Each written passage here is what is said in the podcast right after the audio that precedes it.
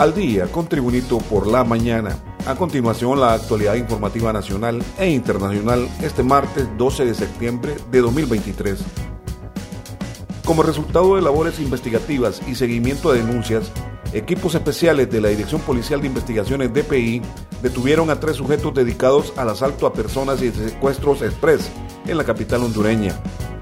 Agentes asignados a la Unidad Nacional Antisecuestros UNAS fueron los encargados de la investigación, identificación y el arresto de los sospechosos en la colonia Alameda de Tegucigalpa, indicó el portavoz de la DPI, Juan Savillón.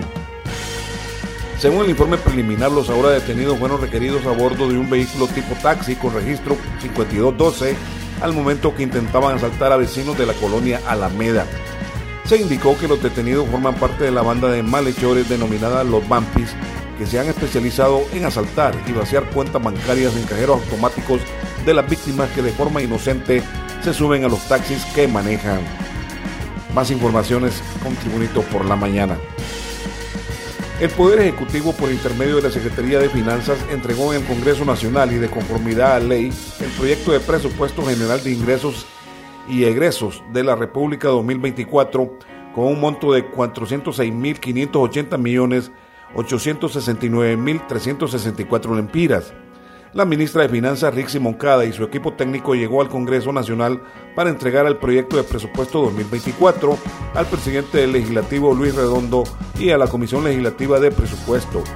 Por ley, el proyecto de presupuesto de cada año debe ser entregado a más tardar el 15 de septiembre de cada año en la Secretaría del Congreso Nacional. Más informaciones.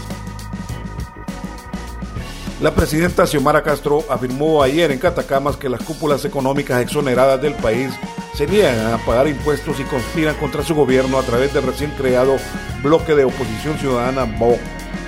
La mandataria visitó Catacamas para la entrega del bono ganadero a más de 16 mil productores del rubro y que junto al bono tecnológico que reciben otros 250 mil campesinos contribuyen a generar empleo y garantizar la seguridad alimentaria del país.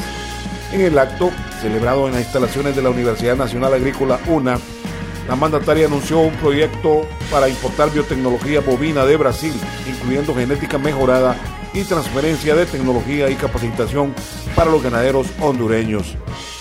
Más informaciones. Familiares de las víctimas que murieron en la mortal bienvenida en la Academia Nacional de Policía NAPO llegaron al Ministerio Público a exigir el informe de la investigación realizada. Al mismo tiempo, denunciaron que en las instalaciones policiales se siguen dando este tipo de abusos que por años han cobrado vidas de hondureños.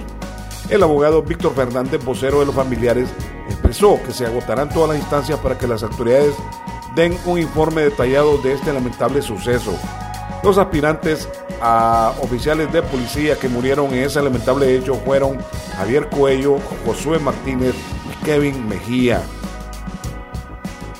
Continuamos con las informaciones.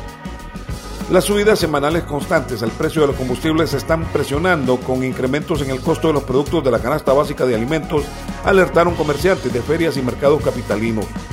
El representante de la Asociación de Vendedores de Carne de la Feria del Agricultor y el Artesano, Tony Mena, reportó aumentos en el precio de la carne que le llega al por mayor y aunque tratan de equilibrar para no trasladar las alzas al consumidor final, llega un momento que resulta difícil. Más informaciones con Tribunito por la mañana.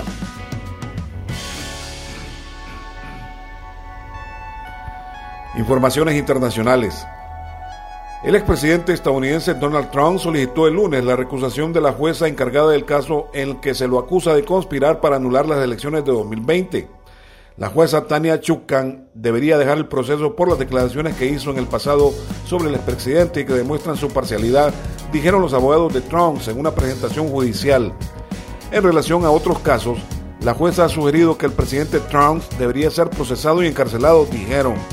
Tales declaraciones hechas antes de que comenzara este caso y sin el debido proceso son inherentemente descalificadoras, consideraron los abogados del expresidente Donald Trump.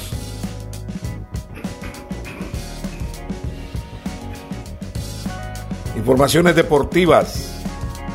El nuevo delantero hondureño del Atasport de Turquía, Rigoberto Rivas, jugó sus primeros minutos con su nuevo club. El Bambino vio acción en el duelo amistoso donde el Ata Sport derrotó 2-0 al Sport en duelo celebrado en las instalaciones de entrenamiento de las selecciones nacionales Nenriba Hassan Dokan. Los goles del equipo del Catracho fueron obras de Burak Yilmaz y Fauzi Koulan. En el partido, Riva fue suplente e ingresó al minuto 60 en lugar de Working, mostrando algunos chispazos de buen fútbol ahora que ha debutado con el Atayspor de Turquía. En otras informaciones deportivas, el técnico Reinaldo Rueda y el grupo de futbolistas de la Selección Nacional de Honduras quisieron olvidar por unos momentos el trago amargo de su primera derrota en la Liga de Naciones 1-0 ante Jamaica y celebraron a lo grande el Día del Niño en las instalaciones de la oficina del niño con cáncer.